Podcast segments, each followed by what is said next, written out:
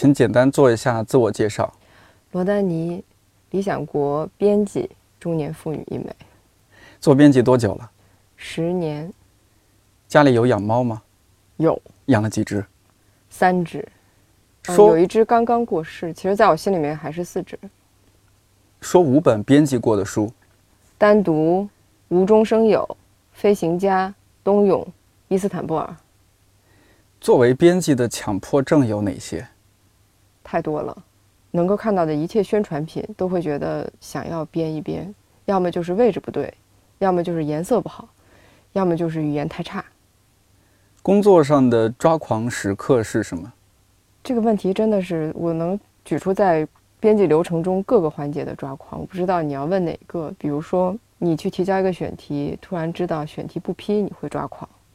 本来一个作者答应给你一个稿子，后来他给了别家出版社，你也会抓狂。书都已经下场了，然后你突然意识到可能有一个错字，或者页码出现错误，或者工艺出现错误，或者接到前方印厂来电说：“哎，这个封面颜色不对”，也会抓狂。对自己来说，最放松的时刻或者场景是什么？回到家，看见我们家猫各自占据一隅，睡得很开心；或者是呃晚上回到家给它们分罐头的时候。然后看他们吃的呼噜呼噜的时候，会非常的放松。工作之外的爱好有哪些？呃，有人有一个朋友对我的评价是，他认为我没有真正意义的爱好，他觉得我的爱好都是为了我更好的工作，但是我坚决不同意。嗯，比如说我的爱好有看剧（括号特别是看韩剧），还有就是运动，定期的，比如说跑步，然后做一些无氧训练、力量训练，还有搏击。那这些其实从不同的角度来调整我的身心平衡，让我更好的投入到工作中去。最近在编辑的几本书，方便透露一下吗？在编的有一本叫《东京渡鱼录》的，呃，是一个比较年轻的在留日的一个学者写的，访问东京的书店。然后还有一本是马上要跟大家见面的，才下场的伊斯坦布尔这本书，非常厚重的一本书，七八百页这样子。还有就是，呃，班宇的第二本小说集，应该是会在明年年初上市。《逍遥游》。如果不做编辑了，最可能从事的职业是什么？如果是现在下岗不做编辑，我觉得我最有可能进入宠物行业，帮别人去遛遛狗啊。然后放假的时候，大家不都找不着人喂猫吗？我觉得在这一点上，我相当职业。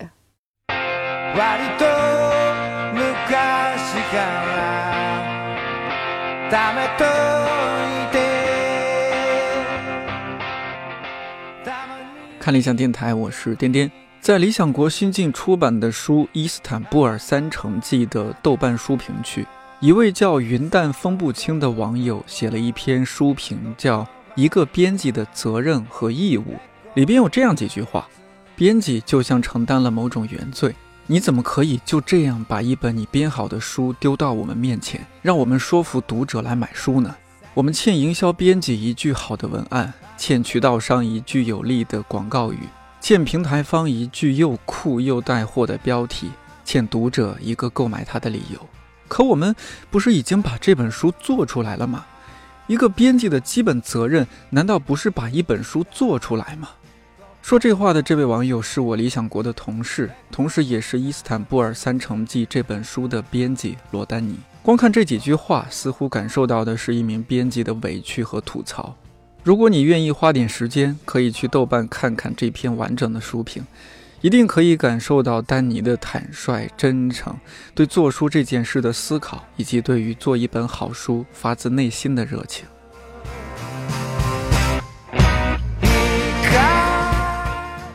说实话，自从开始做加印了编辑这个小专栏，丹尼就在我想要采访的编辑名单当中。如果说有天生做编辑这种标签的话，我一定第一个贴给丹尼。不过他坚持认为，编辑应该是躲在书背后的那个人。我几次试探邀约都被他拒绝。唯一一次接受采访是去年我做那期关于猫的电台。而他是一个彻底的猫奴、爱猫人，关于猫有说不完的话。这次的录制，在我们沟通阶段，他也有点犹豫，甚至小小的抗拒，担心自己不知道该说什么。录制当天还带了另一位纪实馆的编辑小硕一起过来，说是不参与录制，只负责为他加油打气。不过听完这期节目你就知道，但你的担心是多余了。理想国那么多馆，纪实馆的书我是看的最多的。之前不是还采访慕寒？嗯，对对对，那时候是我们的单身女性，嗯，那一本书出来啊，还有你刚刚说的像双雪涛、班宇，东北文学的中坚力量，都在你这儿掌握着。我觉得碰到这么多很优秀的作者，可能也会给你一些压力，觉得自己是不是可以做得更好？嗯，我觉得从你刚才聊的，我们可以说两个，就一个你说为什么可能你比较喜欢看。纪实的书，嗯，其实我我一路也在想，从品类来讲，我不是一个专注的编辑，就我做的书杂七杂八。比如说今天我说我同事在编的吧，《伊斯坦布尔》，它是一本完全是一本世界史的书。我自己的专业当然是历史，可是我的专业方向是是社会史，呃，涉及的史年代的话，应该是比较晚近的，就是明清以后的到近代中国。嗯，但是我编这本《伊斯坦布尔》，它首先是本世界史的书了，那。大家其他人可能看的读者比较多的，像你刚才提及的班宇也好，双雪涛也好，是纯小说。嗯，对。呃，但其实我的馆又叫纪实馆啊，就我当时所谓立馆之本应该是非虚构作品。是啊。然后我自己独立策划的第一本书是呃园林的《我的九十九次死亡》，哦。然后王晓峰的《只有大众没有文化》，然后到后面比如说正午啊、单独啊，呃，非虚构里面还有像孙中伦的书啊，然后当时黄登老师的书。还有梁红老师的那两本梁庄的再版，所以你可以看到，从类别上来讲，我真的是非常的分散，就是做做这个，做做那个。然后除了本土的这些，也做了像扫地出门啊，你说的单身女性。嗯，对。我也在想，如果从一个角度来讲，我觉得我的问题就在于非常的不专在一个领域内，并不是一个专业性的编辑，因为我以前原来是从中华书局出来的嘛。那你可能会专注在一个领域，比如我就是做中国史，可能甚至都限制到明清，或者比如说我就是做外国文学，我可能专精在西语。那我一看就就是乱七八糟。但我也在在最近也在想，那这些人或者这些书之间有什么比较接近的东西？就好像我招的编辑最后会呈现出一种有点共同的气质也好，或者是繁殖。对对对，嗯。我后来觉得是这样，就是我我觉得我无论做什么选题，我都还是一个对今天我所处的这个世界环境，我身边的人有挥之不去的那种热情的人，就是我还是对他们有负担，我仍然是对今天的人、今天的事，就我身边同龄的人有有有热情的人，所以我做的选题，我觉得无论是纯文学的也好，或者是历史也好，我仍然还是觉得它会对我今天的处境。对回应我们今天的一些疑问是有价值的，所以这些点它会吸引到我。嗯，比如说我们刚刚说的，你刚刚说的一些作者，感觉他们的文字里边都有一些反叛的气质。一个是反叛，一个是我觉得他们都是对今天的生活有反应的。对对对。就你在这个环境里面，你每天都有你的喜怒哀乐。我无论是以文学的方式回应你，还是我写乐评，嗯，对吗？或者我写是一个歌手，也或者就是我就是一个农村儿媳，春春节回家。过年，然后面对的那些东西，它都是对你今天所所有的这些事情有具体反应的。然后有些话要讲的，然后有一些态度也好，或者有一些情绪也好，因为有一些我也知道，可能不是那么具体的一些意见分子，但是他会用他的方式去呈现。包括就是我觉得像我比较喜欢的这几个作家的小说，我觉得也是这样，他们仍然是对他们的这一代人，我们这一代人，比如八零一代，甚至他们父辈的那种。情感过往的经历，然后他们记忆里的一些东西，处理这些事情，所以仍然都是跟人息息相关的。但是你看我，比如说我原来在中华书局做纯学术的书，嗯，我觉得有一类书它真的是没有那种时间性的，它就摆在那儿，任何一个时期你都拿拿来去看，它可能是在每个时代都有它的那种阅读有阅读的价值，但它其实不具体去回应或者说表达什么东西。但我觉得，对对对，所以我觉得从另一个角度来讲，我觉得我的书可能不是那么的，看上去没那么，好像没有什么经典性吧，就更注注重的是对今天的反应。所以我曾经也有过这样的困惑，或者我自己也有这样的焦虑，就是说你做的这本书，三年后、五年后，它是否还会有存续的这样的一个价值？但我现在已经不大纠结，就是现在你你总是在这个过程中，就有的时候你会质疑自己，哎，你做这书。可能它就是一个时下的东西，它可能没有那么有有有有有经典性。你当然还是有时候会，有时候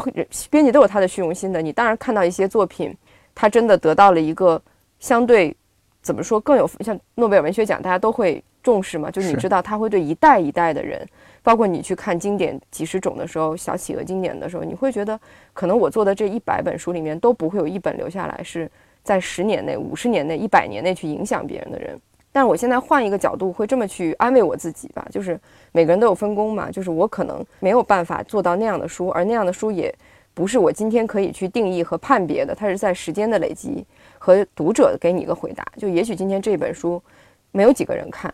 但是可能在后面，它的价值会一直去累积，这是我不能解答的。所以，首先第一个问题就我觉得焦虑留给别人。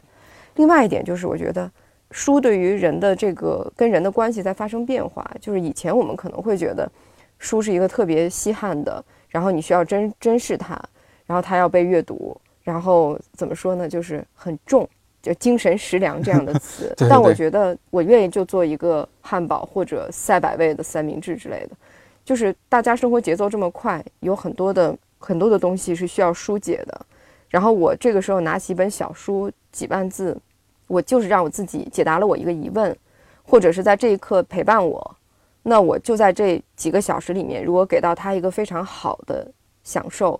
那即便这本书可能明年后年不会再被提起，我觉得我现在也安慰我自己就 OK 了。就是我们也不要把这个东西想象的神圣化。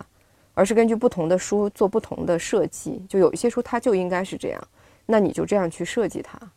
有一些书可能它的生命更长久，你就用更长久的方式去对待它。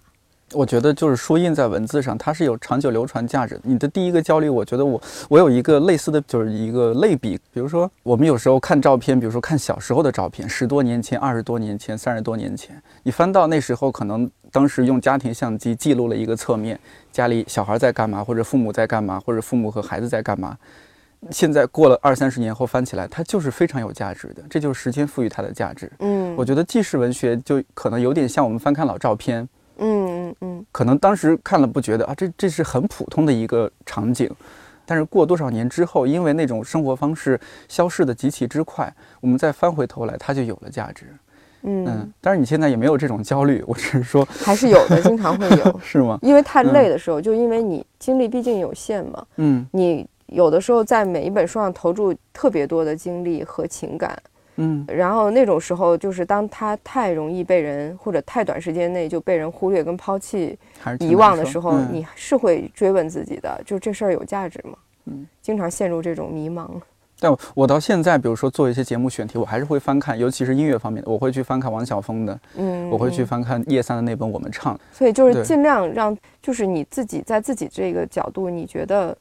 应该是好的，然后你也依赖你的同事们。大家一起做一个判断，嗯，你们觉得这个书是不是有价值，是不是值得我们这样去去做？但是它真正能走到多远，就是它，比如说它卖多少，或者它能够一直被大家记记住有多久，再版有没有机会，这是另外一个问题。所以，我我我我会觉得编辑有的时候需要一种盲目的热情，因为你没有办法去精确去估计，然后一旦你精确去计算你的投入和你的回报，这个行业真的就算了。所以我。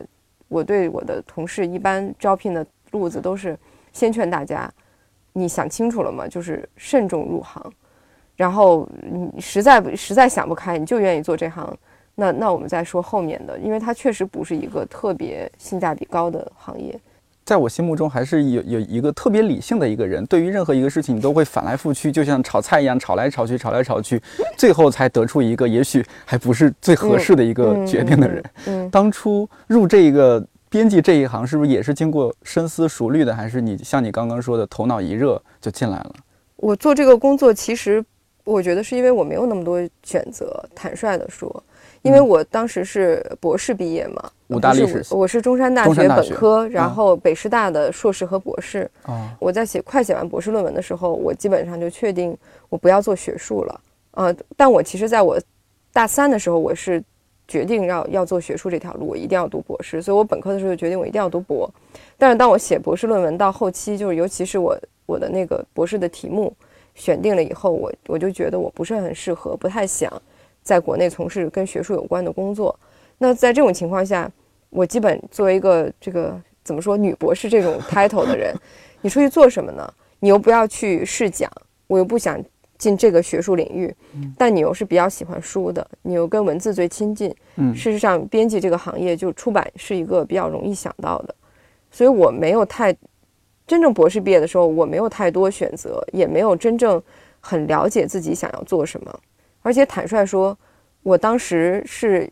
觉得我没有那么清楚这个世界是什么样子的，我也不是真的很清楚我就适合做什么。很现实的人要养活自己，你要你有这样的一个专业背景，你能去一个什么样的工作单位，那就去一个什么样的工作单位。所以我其实挺自然的，是去了出版，然后进中华书局，就也跟专业对口啊。你就历史方面的，而且他做的书是比较专业性强的，嗯，就是就是这么样一个路径。但后来就是开始做纪实方面的书，这也是可能还是公司的一些考虑和种种调整。首先是我要从中华书局到理想国，对，那那个选择就比较对我来说是一个比较容易理解，大家就是我我完全。不愿意再继续做一些只印两三千册，然后带着各种各样资助，其实让在我看来不符合出版的，呃，有有的是不符合出版的那种标准的书，就是你可能只是满足你去评一个职称这样的东西。而真正的古籍整理这部分是我最我我最宝贵的，就我觉得中华书局最重要的一部分工作。但因为我的专业背景不是学文献出身的，虽然那个时候我也没有被分配到这样的工作。就如果我我当时去做古籍整理、二十四史之类这样，也许我有可能可能会一直做下去，这也不是不可能。但我就做的是属于在学术出版里的学术著作这一块，恰好就是不太，我觉得质量不是很高的。所以又加上我的性格，就是我觉得既然是出书是一个传播性的东西，它应该被更多人看到。嗯，我也希望它是对我们今天的生活有点关系的，所以我就选了选了那个来来理想国，应该是二零一一年的时候。那做纪实馆这个故事比较长，但简单来说也是你有几个取向嘛？就第一，你你你希望做一些新的作者，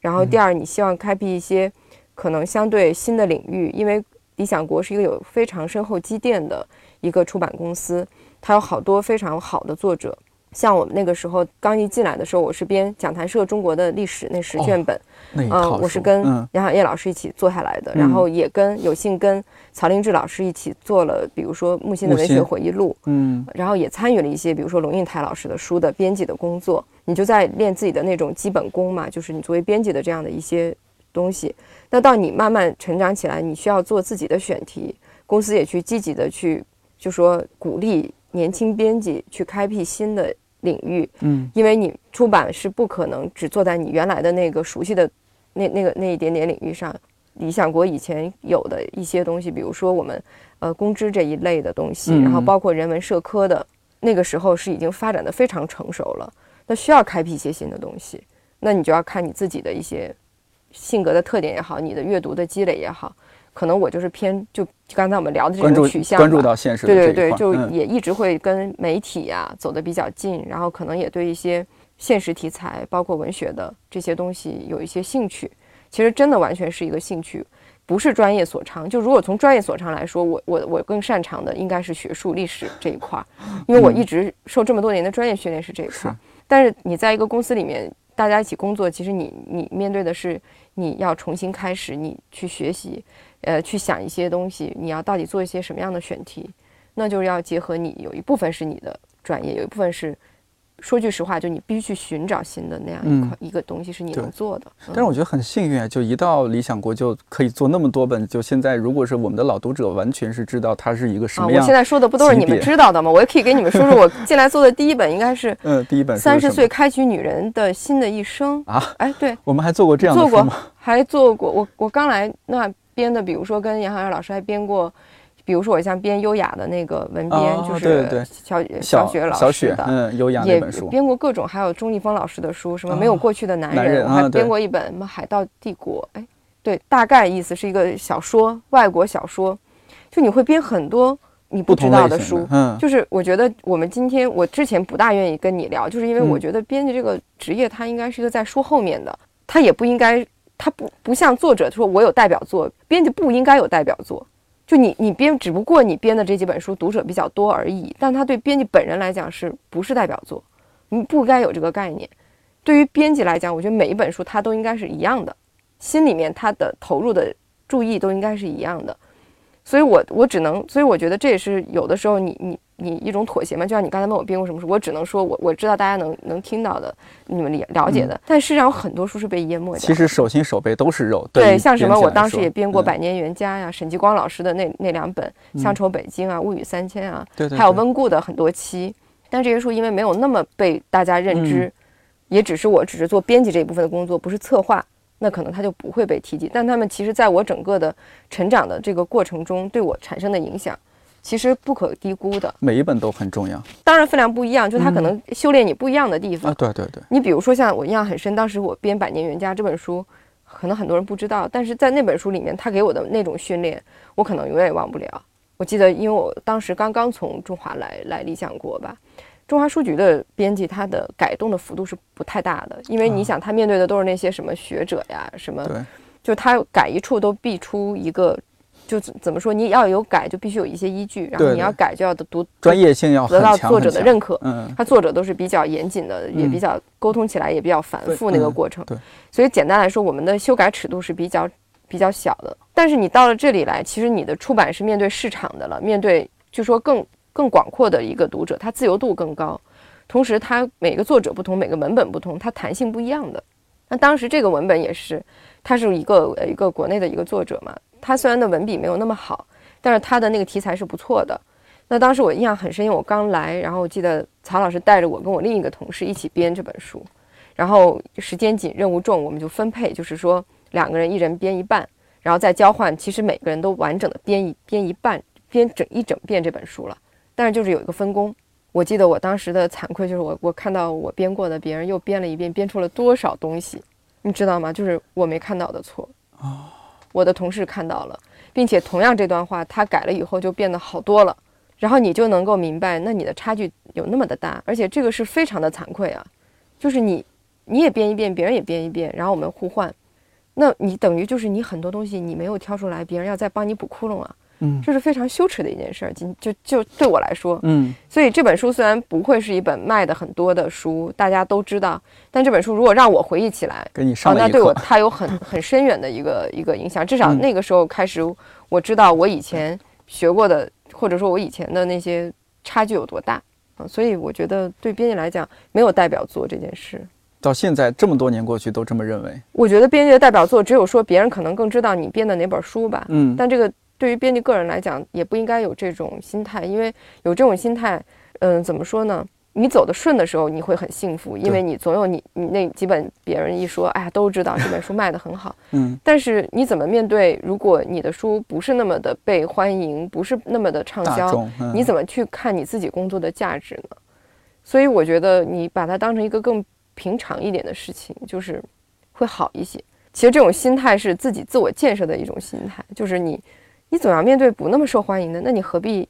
你不如把每个书都当成一个是你自己认真投入的东西就好了。嗯，要做很多自我调节，对，嗯那个失落是会很强的，因为你可能就编到那个书，你投入很多，他也不买，那怎么办呢？那开拓那些新的作嗯者是什么样的力量，或者是哪个点让你忽然吸引到说，然后你就去联系他，然后你怎么样取得他们信任？我觉得这一点好厉害。这个其实，在很好几次，就是这些作者他们出来以后得到很多奖，嗯，包括媒体的那些记者来经常问我那个问题，然后而且问的比你就是更那个，就是他们总希望我给他们讲一个故事，一个非常有戏剧化的故事。嗯，没事儿，咱就是没戏剧也行。对，就是大家会想象嗯这是一件特别精心准备，有有有很多可以讲给别人的。说我多么多么努力，然后我发掘了一个年轻作家，克服重重阻力，在别人都不认可的时候，就我坚持了他，我认为他特别好，然后一炮成名。其实事情并不是这样的，那真实的情况是什么样子？我觉，得很难说是发掘吧，嗯就是我觉得更多时候是发现更更多的注意。你比如说双雪涛，嗯，双雪涛之前《平原上的摩西》他已经就是他已经是出书了。对在我看来，《平原的摩西》他已经是写出来了，就是他已经有了真正的代表作。嗯在他自己的写作生涯中，我觉得那个已经是一个非常好的东西了。这个并不是我出的这本书，当时是华文天下还是青城那边？呃、是那个当时新经典是啊王尔若雅老师做的这一对本。嗯当然，这本是在当时推出来的一系列的青年作家的那个书系里面，但是我知道这个事情也不是我我多么的就是敏锐，我觉得是当时我一个朋友推荐我说，哎，他最近读了一本书《平原的摩西》很好。那我我所做的事情可能是我买来看了，然后我我可能看了以后非常激动，以至于我在此之前我没有做过小说，但是我就很想认识这个作者，嗯，所以我当时是跟正午的另外一个主编，当然谢丁，嗯嗯。一起约了他聊天，就是我，我当时其实也没有那么功利，就说我要约他出书，嗯，因为我实在话，我之前没有想过做文学书，啊，但就觉得这个人写的东西特别好，而且我我很想认识这么一个人，嗯，是带着这样的心态，然后一起吃饭聊天，到最后的时候，我记得我就说啊，那个，因为开始会自我介绍，我说我是理想国的编辑，他说我其实看过理想国的书，不错，聊几句，然后中间都没有谈这些东西，可能就最后的时候，我说我说哎，我说如果以后您有书。我很想看看，其实就是这样。你都是但我没想到，很想看看，而不是说如果你有书，我可以帮。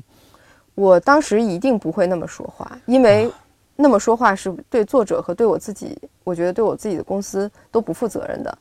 因为首先你对作者这么说，你说你下本书来，我一定给你出这个，我我觉得是很多人会这么争取，但我当时的一定是很恳切的，我会说，你如果有新书，我真的特别想看，我我很想。我只我顶多会说，我我自己特别喜欢，我很想要做，但是我都不会说，我马上给你出，因为我知道有这人是会这么去争取的。嗯，我当时其实得都，我说句实话，我甚至记不清楚我当时的表述。嗯，但是我基本不会去跟一个作者上来就说，呃，你下一本书马上给我，或者说怎么样，因为我他都没有下一本书，还还还具体都没有。把稿子给我，对吧？第二就是我，我当时其实也只是一个，我我当时做做雪涛老师书的时候，我是一个编辑嘛。我们编辑的选题也都是要递交到编辑部，然后选题会讨论的嘛。是。所以我的我只能最大意愿的表达我个人是多么想做你的书的编辑，但是离这本书真正在一个个出版机构出版，这是中间是有一个过程的。是。所以说到这儿，我就要说，我觉得我只是比较认真的对待了朋友的这个推荐。然后有足够的诚意，我觉得我足够诚意也包括说，我们可能在那席间会聊他的这个小说，就聊《平壤的摩西》，也可能让作者会觉得我是明白他的。我不知道，我不知道这个是不是公司逐渐形成的一种气质。我忘了之前是道长还是刘瑞林刘总他这样说过，说这个我们公司的人比较没有狼性，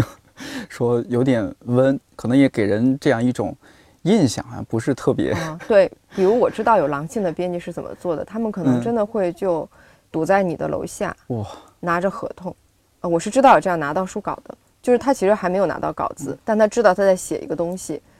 他就把合同拟好了，然后书名写上，就是我特别想做你的书。你会有有想过说要成为那样的编辑，或者说很羡慕这样的编辑吗？他怎么可以做到那样子？我如果有我特别想做的书，我会付出这样的热情的，我一定会去。我我我我我我很欣赏，但我我我的前提是我真的看了他的东西，我知道他就是我想做的那个作者和书，我会付出我最大的努力，但是我没有办法那个时候拿着合同，是因为我还得先通过选题会嘛，所以我会为了那个选题会通过做最充分的准备，这这一点是我可以做到的，但是就像我说那个时候我只是一个编辑嘛，我还不能够说我拍板这个书马上合同就可以签了，嗯，对吧？所以这个不是一个，在我看来，我并没有发掘双雪涛。我所以我会觉得，对于他来说，最重要的可能是最开始发表他第一篇小说的那个人，或者说他参加台湾的那个那个比赛，对他可能是更重要的。然后能能把那那众多的文本里面挑到他那些小说的那些编辑，我认为是我最尊敬的。再比如说班宇吧，也一样。班宇最开始他是在豆瓣上写东西嘛？是的，嗯。我是因为他的《东北风实录》写那个锅包肉。特别喜欢，也是这样，我就很喜欢这个作者。然后我觉得他会写。当时我还，我也确实还不是纪实馆的主编，我是当时在人文馆做一个编辑。我在豆瓣上加了他做友邻，然后我就说我特别喜欢你写的这个东北的这个饮食的系列。我也是一个编辑。然后他，因为班宇是一个读书非常广的人。他很喜欢我们我们出的一些外国文学的书，我就给他寄书。嗯，他那时候还会写一些书评什么的。啊，所以我们一直保持了联系。就是我觉得，嗯，他写的东西我会看，然后我也有时候会给他写写我我看了你这个东西怎么想的，我的感受。所以，我我其实会觉得，在我跟作者的关系里面，我更重要的是一个比较认真的读者，以及可能我能捕捉到他们的一些东西。这一点我我有一些信心。那班宇也是这样，所以我并没有发掘他。然后我觉得我很感谢，就是当时豆瓣他的编辑后来离开了，叫王清宇的一个嗯一个一个男孩，他嗯之前因为班宇都是写我说的这种，就是所谓非虚构类的东西，有乐评也有书评，是王清宇鼓励他写小说的。我并不是那个鼓励他写小说的人，所以我很感谢的是他后来写了这些小说写出来。嗯那我觉得我做的事情是因为我跟他一直联系，所以我会关心他出版的进度。当我知道有一个机会的时候，我会说你你赶紧把你这个集子给我看，然后给我看了以后，我觉得很好，我就立刻提交公司选题会。嗯那大家都觉得不错，所以我不觉得这个是一个多么神秘的事儿，是我一个人发现，你们别人都没看出来好，不是？我觉得我是在大家也不是大家，就有一些人觉得它好的时候，我参与其中推了一把，然后又让这件事情继续推到底，到它出现的那一刻。嗯，我觉得我做的是这个过程的事情。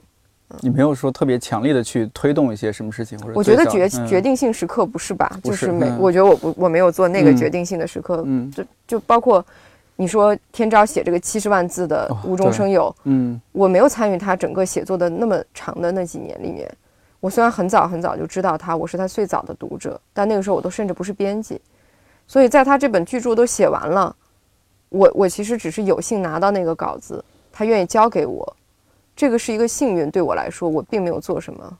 我觉得嗯你做的很多事情，也许哈就是有其他一些编辑也在做，但为什么作者会偏偏挑选了你？我觉得这是你特别厉害的一点。就像是我觉得有点类似于我做节目，其实很多时候面对的不是像我们这种同事的已嗯经嗯有一点了解了，很多时候是突然之间有一个选题，有一个嘉宾要过来，然后短时间内要取得他信任，其实那个特别特别难。但是就就要在比如说热场的时候，就让让他觉得哦，你这个人可以让我多聊一点东西，嗯，这是特别特别难的。但这个又又是很虚的一种东西，你很难去去把它具体的说描述出来。我觉得是这样，我觉得嗯。是一群人找到一群人而已，就是啊对，就是也有一些人是被另一些做编辑做的嘛。嗯。就我我这样的去有对有一些作者肯定是不，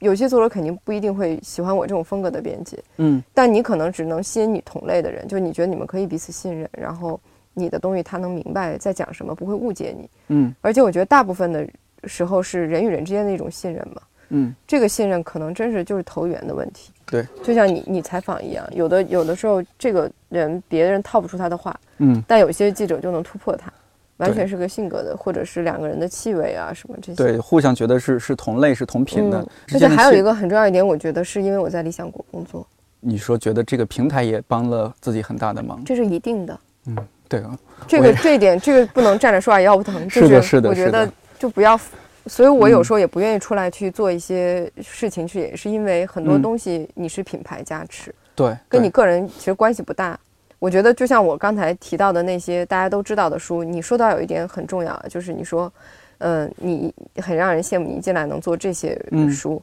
那是因为你在一个相对好的出版机构。是那我觉得从这点来讲，我我觉得这点是要承认的，这点你是要比别人可能有很多优势，可能很多的编辑他们也非常的有热情做书，但他因为进去的是一个小一点的平台，嗯，他做不到很好的书。但往往我要说的是，我也认识一些朋友，他们的编辑的能力是比我这样的，甚至是我我认识的一些在这种成熟出版机构的编辑，编辑力更强的。嗯为什么？因为他们面对的是更差一些的文本，简单说，嗯和一些比较散碎的东西。嗯那你要把它变成一个更好的东西，其实它更考验编辑的能力。你对一个非常成熟的文本，你能做啥呢？你不要出错就好了嘛。但是对于这样的编辑来讲，他是要做到一个从四分做到六分那样的挑战。所以其实对他个人来讲，在这样的出版机构训练过的编辑，如果他能够坚持下来，我觉得他的能力是很强的。所以不要看不起那些，就是有些人会自惭形秽说啊，我那个嗯出版机构我不要提了，我们就是传书的，不是这样的。那传书嗯也不是谁都能传好的？是的，是的，嗯嗯我们看到书的时候会觉得啊，这本书是这个编辑，那本书是那个。就你一天的生活来讲，你是被分成不同的部分，就是你不是这一天只面对一本书的，是，你这一天的情绪，你一天的经历，它都是在不同的被不同的书占据。就你很难想象，我一会儿要要沉浸在一个，比如伊斯坦布尔的那个历史的那个书里面，我我在做的事情是查证嗯。一些，比如说英文的译名，包括这个长句怎么翻译，然后甚至去查这个历史事实是不是这样的，去核对这些东西，然后看英文的原文，然后查一台湾的译本，然后再看我们的稿子改的怎么样，通不通这句话，把四五个长句掰来掰去，这只是你的一小块儿，然后同时你可能要写的新书信息是要想的文案是一本小说的文案，是一个短篇集的文案，然后你完全是沉浸在那个短篇集整个给你的那个里面，你又要让自己完全进入到那个气氛里面去想封面那两句话，嗯，同时你又在处理的是其他的书已经上市了以后，你要带着跟着作者去做新书活动，然后你做新书活动，你要为这个书拟定一个，比如说沙龙对谈的提纲。你又要试图想起在半年之前，其实你处理的那个文本，因为你要设计问题嘛，还是要就这本书的内容，对吧？嗯。同时还有呢，那些未出生的书，就是你还要看选题，比如说，也最近是法兰克福书展，你可能要处理一些板带的选题，嗯，对板带。还有就是不停投稿的一些作者的书，还有就是你可能正在推进中，你跟一个作者商量的一本书，他已经进展到某一步了，再跟你讨论那个进展。就是你这一天完全是在这种不不同的事情中，是，然后你去读文本的一个状态，和你去想文案的状态，和你面对同事，你们现在要马上对出一个长图海报长图的状态，语言方式都不一样。就每次看到你都是一张特别特别疲惫的一张脸，哎呀妈！可能就心里操心的事儿，因为我真的我们就是做同事也也有几年了嘛，就很少看到说你脸上是一脸轻松的样子，感觉总是忧心忡忡的，对，就在在发愁一些什么事情。那个我觉得猫给我提供了非常非常不一样的感觉吧。之前我们有有做过一期猫的节目，里边你还特别开心的介绍了自己家的猫，那那那期电台做出来就是你们家猫是最多的嘛。主要本来确实这个人口数比较多，而且 我现在也有这种，就是如果特别紧张的状态，每天的工作间歇肯定是有间歇的，嗯，我都会看一些动物照片、视频、抖音啊，那个都是我特别欢乐的时候。所以我经常会在办公室里出现怪笑，那就是我在看一段视频。你上次和我说了一句话，我印象特别深。我说你养这么多猫，压力的该多大？你你回了我一句，其实和我的问题好像也没什么太大关系。你说，哎，大伙儿过日子呗。对对对，印象特别深哦，还真是这样一种感觉。嗯，其实今天早上也是啊，我早上出门的时候，反正我们家猫就一脸苦逼，然后双脚踩在我的鞋上，然后就不大高兴，然后我就，看什么看？老娘我得上班去，要不然对你们现在吃，因为他年纪越来越大嘛，嗯，年纪大了以后，就是他要吃的罐头就得越来越好。现在吃主食罐，就是粮食吃的越来越少，主食罐就会贵嘛。原来买罐头可能七块钱，主食罐都是十五、十六以上的。然后我就说，你看你们仨一天光罐头钱就得多少？我不得看稿吗？不得努力工作吗？不要一脸，就他们真的是我一回家要工作，他们就会妨碍，就是故意妨碍我。踩在我的稿子上，是吗？真的就是不让我工作，但是我我觉得那也是故意要打破我的这个状态，让我休息一下。那有时候我就会跟他们这样说，好好谈谈，对，好好聊聊。那个你们也谅解我一下，我确实，确实这个要挣猫粮。然后他们就小心翼翼地挪开了自己的猫爪。啊，不会小心翼翼，他他们只是一脸嫌弃，那你就干你的去吧。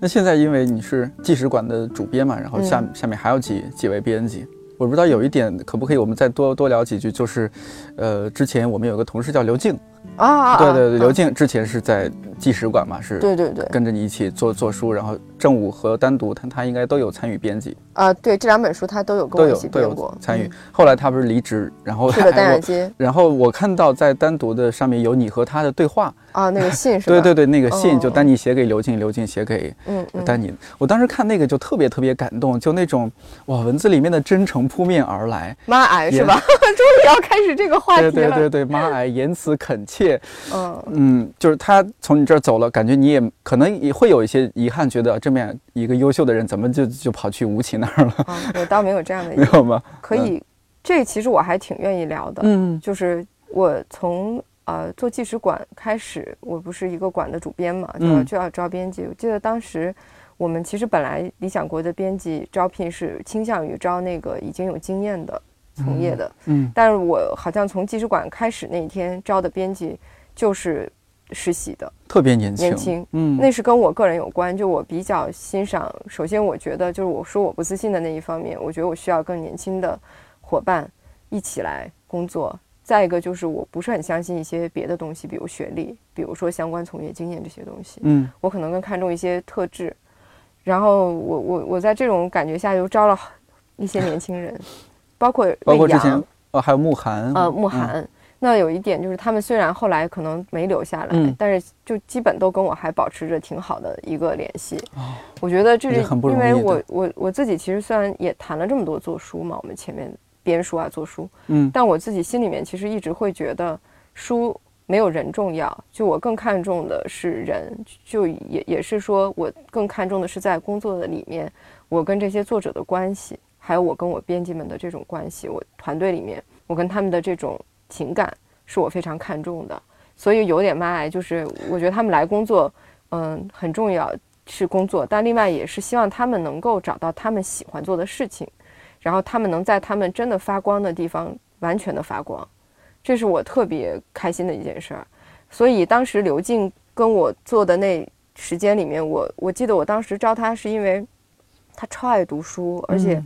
他读书的那个品味我觉得相当高，他在朋友圈里面发特长的书评，是的这，就是一般人不能理解的。但我一看这就我就特别兴奋啊、就我特别喜欢那种人，就是他喜欢一本书，会把对那本书不可抑制的那种感受表达喷于薄而出，他出来简直就是对，所以嗯我就觉得我我就是要找这样一个读书的人。而且他好年轻，九二还是九三年的，对，九九三九四九。三九四。然后我跟他那过程，因为他也是正好在实习，就是实习阶段，其实他是要面对一个他毕业以后要做什么的。嗯嗯他来的时候也讲得很明白，我们我们也聊，就是说哦他是在探索他是不是做编辑，他一边也在做编辑，也在思考这件事情，我是不是适合做编辑。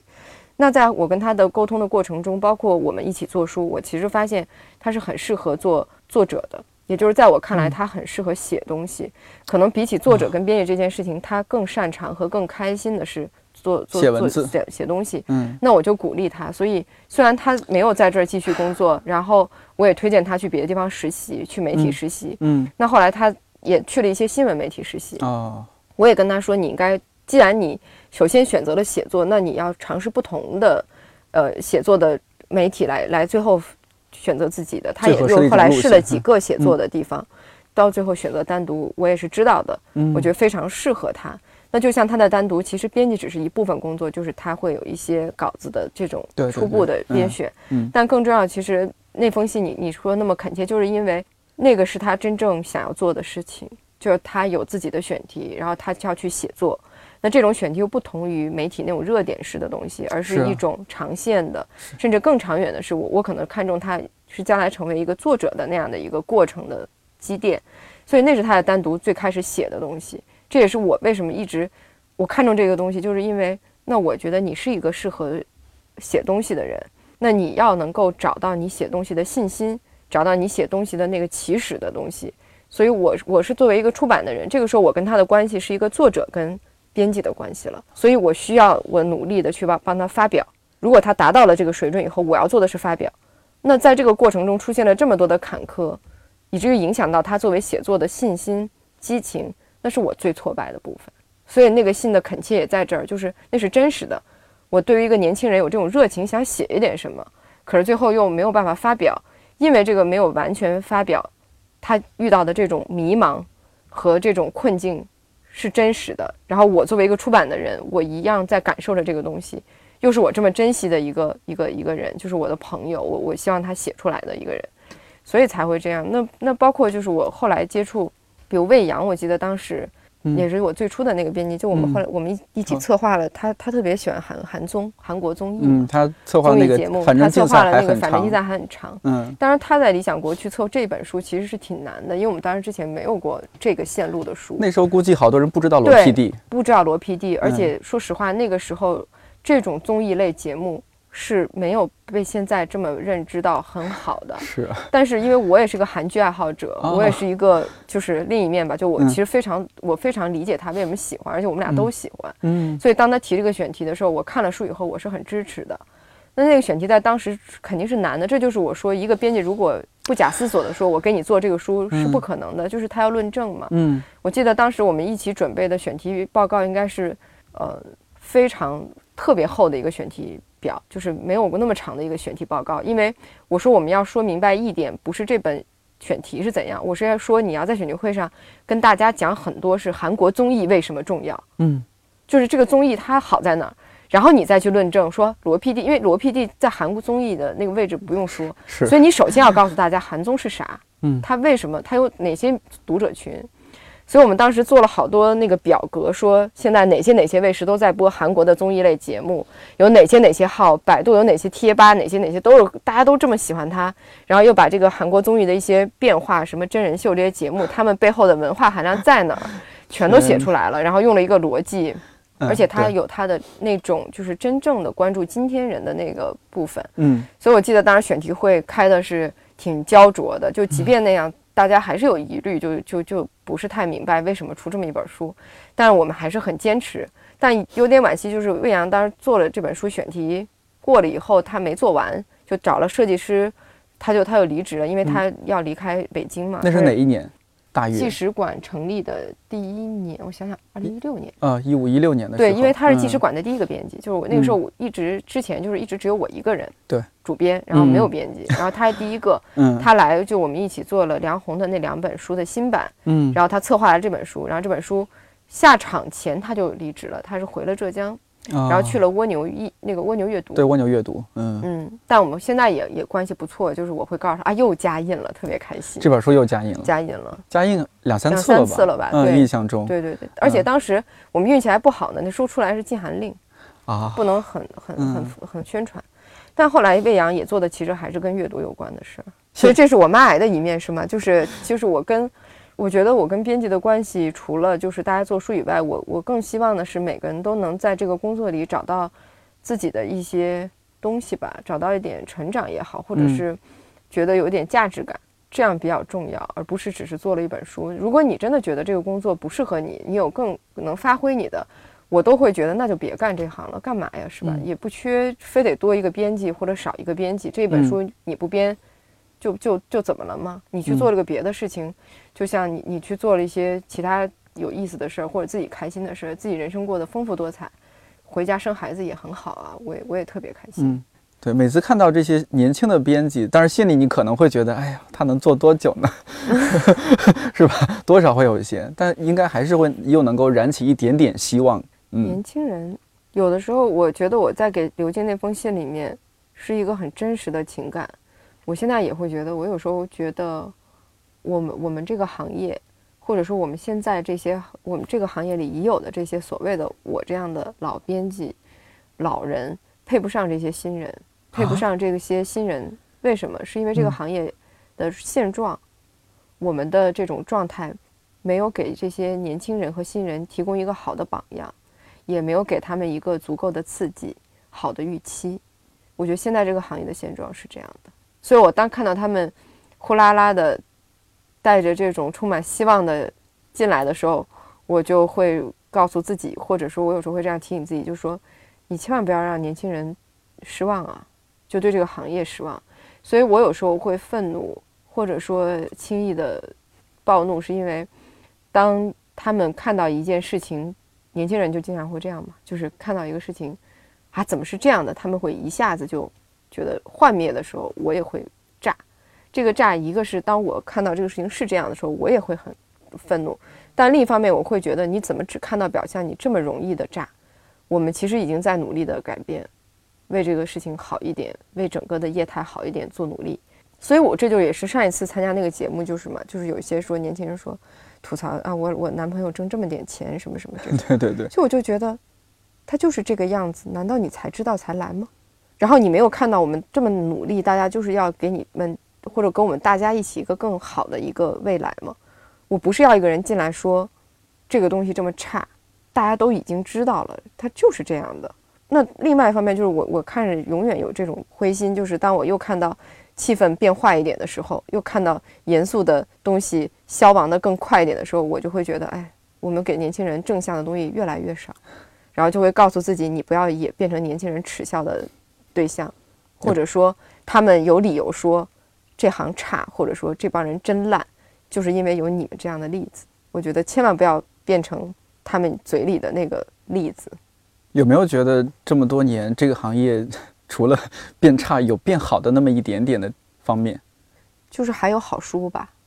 你看到有一些好书，你能明显的看到那背后还有一些编辑默默无闻的工作，有的，我觉得我的同行们还是有有这样，包括理想国，包括我知道的，像后浪啊，像文景有一些好的书出来，你还是会有这样的。所以我我不喜欢的就是有些吐槽的，是因为我觉得他们只看到了一些不好的，就是我说我们不要做那些给别人立了不好规矩的人，立立了不好的例子的。但我的意思是，你们看一看也有很好的例子，不要只看那些做的差的，然后你告诉自己，所以我也可以放弃。因为因为年轻人刚进来的时候容易放弃的，他看到一些不好的东西，他就可以说：“你看，有人做的更烂。”我的意思是，也有人在做的，努力做得好，你能不能看看？别那么容易就放弃。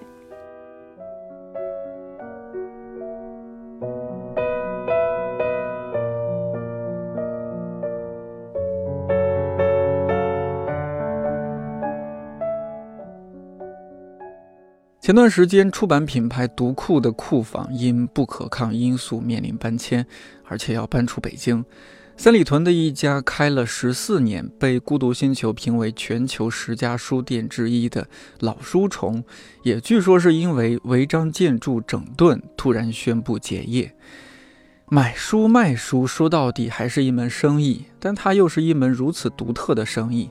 比如读库的求助信发出之后，当天的营业额是平时的四五十倍，甚至有些读者还要给读库捐款。老书虫开店的最后一夜，读者和媒体为他举办了一场盛大而体面的喜丧。每当这时候，我更能体会到一个行业的温度和某种略显沉重的幸福感。就像丹尼说的，还有编辑在默默无闻地做着好书，就像我一直坚信的。总有些人在努力撇去过度娱乐的浮沫，关注那些悄声酝酿发酵的严肃的事情。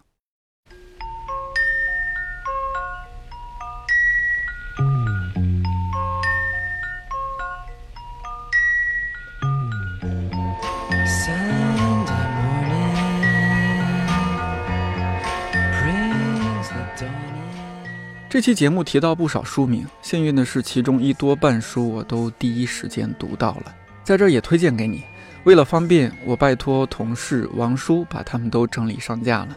搜索微信小程序“看理想生活”就可以挑一挑。之后的电台里如果有提到的书，也会尽量都放在这儿。在节目最后，我想把我的前同事刘静给丹尼回信中的一段话读给你，希望也能够传递给你一些勇气和力量。他这样写：“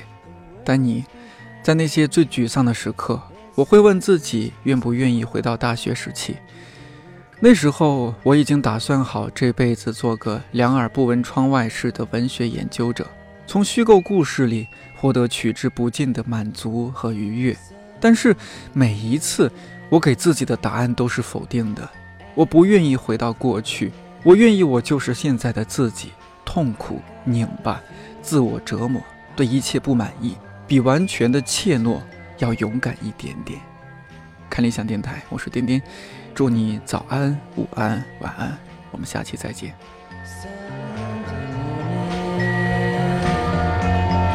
It's all the streets you cross, not so